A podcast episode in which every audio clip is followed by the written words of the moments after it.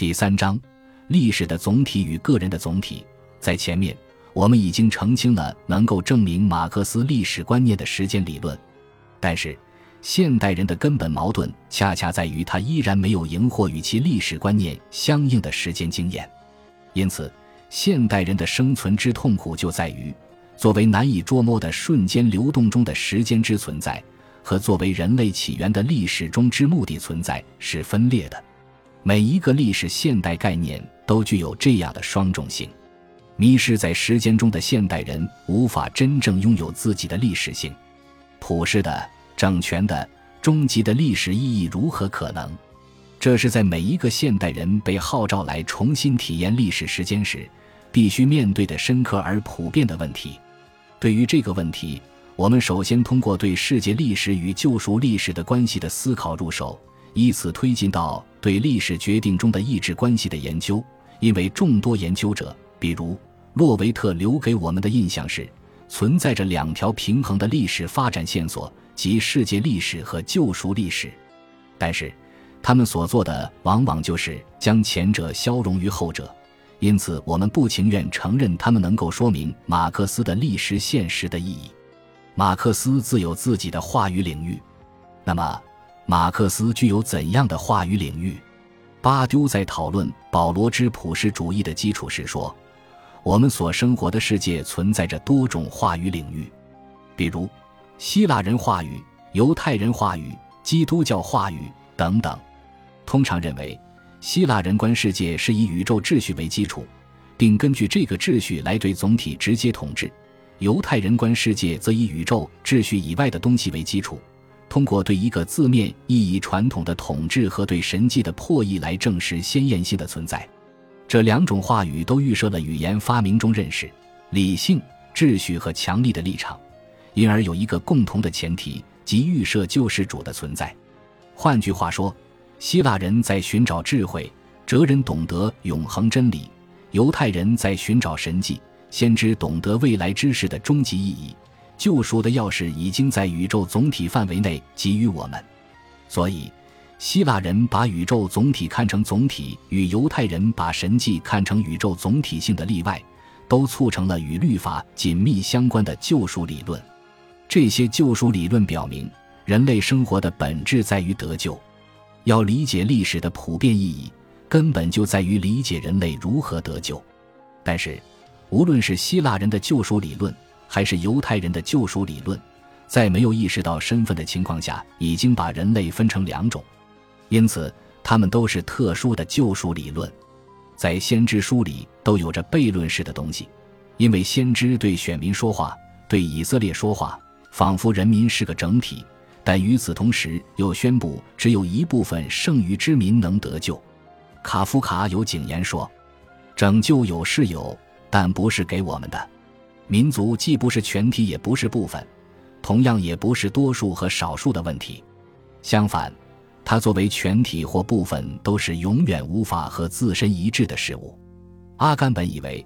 这就是具有弥赛亚主义奠基性的文本——保罗书信的政治遗产。它缺乏救赎的普遍性逻辑之意义，阻碍了预言的普适性。比如，旧约圣经叙述的故事只是以色列民族的历史。且不能认为是全部的以色列人的历史，它如何具有普世意义？显然，问题的核心在于一种特殊的救赎理论如何具有普遍救赎逻辑。姑且先行提出，当我们对世俗历史和救赎历史的关系进行思考时，世俗世界历史应该亦有此疑问：除非人类自身的历史已经终结，否则我们如何能够洞察它的普遍的终极意义？无论如何，不管希腊话语把宇宙总体看成总体而要求智慧，还是犹太教话语把作为普救力的无数神迹、奇迹看成宇宙总体之外的东西，这些解释都预示着海德格尔所说的本体神学，因而很容易潜含一个问题：这些解释如何具有生存论本体的基础？换言之，个体的生存如何才能见证普遍的救赎？如果每个人只有死亡才是他们的终末，那么重要的就必然是以自己的名义宣布所发生的事情已经发生。这里我们看到了个人生存的有限性与类的救赎历史之间存在的巨大裂隙，这是巴丢所谓的失去的一矛盾的点。巴丢认为，保罗开创的基督教话语的意义就在于，它既与希腊罗格斯不相容，而具有反哲学的召唤性，也与犹太先知预言保持距离，而拒绝强力的上帝。因此，无论是根据神迹的例外加以破译，还是对预言的理性诠释。对使徒所生活的世界的逻辑知识的建构都没有任何价值，因为基督教话语既非就世界的规律而言要求证据的话语，也非就指向位于宇宙总体之外的东西而言的反证据的话语，而是事件性讲道话语。它的特点是：其一，必须从事件开始，这样的事件是非宇宙的和非法的，拒绝融入任何总体，也不是任何事物的神迹，或者说。像基督复活这样的事件，修剪与解剖了宇宙总体，再也不与和宇宙相联系的律法或固定例外选择结果的律法相调和，就是要瓦解哲学的本体，包括废除以前存在的一切传统话语。因为基督复活是纯粹的事件，而非某一特殊或神奇事实的发生，因此它的真实意义是验证了战胜死亡的可能性。这样。我们作为个人生存的历史与类的救赎历史之间的裂隙，因把基督复活与我们的复活联系起来而得以弥合。其二，对使徒来说，无论是希腊话语把宇宙整体作为起点，还是犹太教话语把起点看作宇宙整体的例外，都是不可能的。从更加本体的观点看，由希腊话语和犹太话语决定了的传统以及世界的秩序构成中。智慧和强力是上帝的属性，致使其成了存在的属性，或者说，上帝是存在之神，是存在。所以，无论是宇宙总体性秩序话语，还是宇宙总体性秩序之外的神迹话语，都不能真正走向对历史的普遍救赎解释之途。基督教话语的发明，当然是为了脱离每一种特殊论而成为普遍的。把希腊话语和犹太话语对角化与其综合起来，我们认为，若为马克思哲学的话语设定边界的话，那么它对于一切知识形式而言是新的话语。一般说来，规定这种话语的有两个基本方面：一是批判现代性之主导原则之具有世界历史意义的普遍开展；二是革命是共产主义的途径。毫无疑问，如果有人，比如洛维特。阿甘本等等，把剩余之民类比成无产阶级，那他们一开始就搞错了。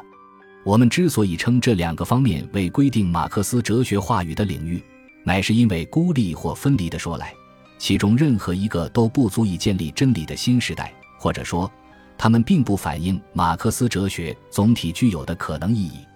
问题关键在于，如果说基督教的历史神学及其终末论。先在十八世纪启蒙运动，后在马克思唯物史观的关照下完全世俗化了。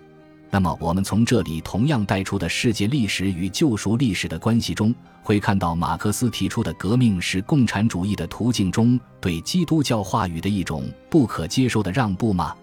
在这里，我们所面对的是一个深刻而普遍的问题：能否把共产主义革命看作纯粹的事件？它是纯粹的历史开端吗？历史与事件是否不同？人们的一个基本的回答是，在马克思那里，实际上向我们呈现了这样一种话语，即它本质上是总体性话语，倡导认识自然、社会和人和智慧，而最终，它同样保留了目的论的历史观念，即引进了无产者这个普遍的个体，将有效地引导世界走向历史的终结概念。然而，这个回答是难以令人信服的。这里。真正的问题在于，马克思哲学革命之存在论境遇被遮蔽了，致使他发猛地拒绝了有以提供给他的祛魅时代的自由力量。这无疑乃是关系着是否适合于对资本的理论批判话语及其主体立场的表达形式问题。这里所涉及的是，在马克思之前，历史的总体性质被遮蔽的主要表现在于，把历史看作无数偶然产生和消失的个别历史事件的集合。马克思则不同，他的辩证法把历史过程理解为一个总体，在总体中把握历史事件。此外，当马克思谈到无产者时，或谈论自由自觉的活动时，他只在极为罕见的情况下才把这些词与宗教信仰联系起来。无产阶级作为资本主义掘墓人的历史作用，只能理解为生产和增值资本的雇佣工人的历史作用。一言之，无产者这个概念本质上是经济学含义上的。在《共产党宣言》中，马克思强调了资产阶级使传统束缚的一切神圣方面必然终结，因为对这种束缚的任何认可都无力抵御资本的抽象力的摧毁。如果说仅将虚无主义理解为祛魅的话，统治全球的资本是我们时代唯一潜在的虚无主义。不过，马克思一直对我们说，关于资本的思考和抨击资本的理论，尽管非常广泛，但统统是荒谬的。因为要认识资本主义制度的灭亡，没有总体观是不行的。比如，对于谈论神圣事物的消失的封建社会主义怀旧的思辨来讲，人既是资本成功的发明者，也是其受害者。他对资本虚无主义的指责，始终对应于徒劳的怀念神圣束缚。即执迷于对人与自然、人群与城邦、人与永恒的生命等等所谓天然关系的怀念。封建的社会主义继续在我们眼皮底下保留宗教残余，要给基督教禁欲主义涂上一层社会主义的色彩。小资产阶级的社会主义则试图恢复旧的所有制关系和旧的社会。或者是企图重新把现代的生产资料和交换手段硬塞到已被他们突破而且必然被突破的旧的所有制关系的框子里去，诸如此类，所有这些构成了反虚无主义的虚无主义残余理论，都没有把资本主义放在人类历史发展的总过程中，就自然没有看到由于资本的自动漫游，将锁链物当作规定人与人之间生存关系的内在的本质再现。对于我们来说，哲学直到科学的社会主义诞生，才懂得我们已经盲目的进入了真理学说的一个新阶段，即历史化真理的阶段。换用巴丢的话说，这是一个没有一的多的阶段，破碎的、无限的和无法区分的总体性的阶段。对马克思以及我们来说，真理既不是存在的丧失，也不是存在的遗忘，而是一种现实乃至平凡的归程。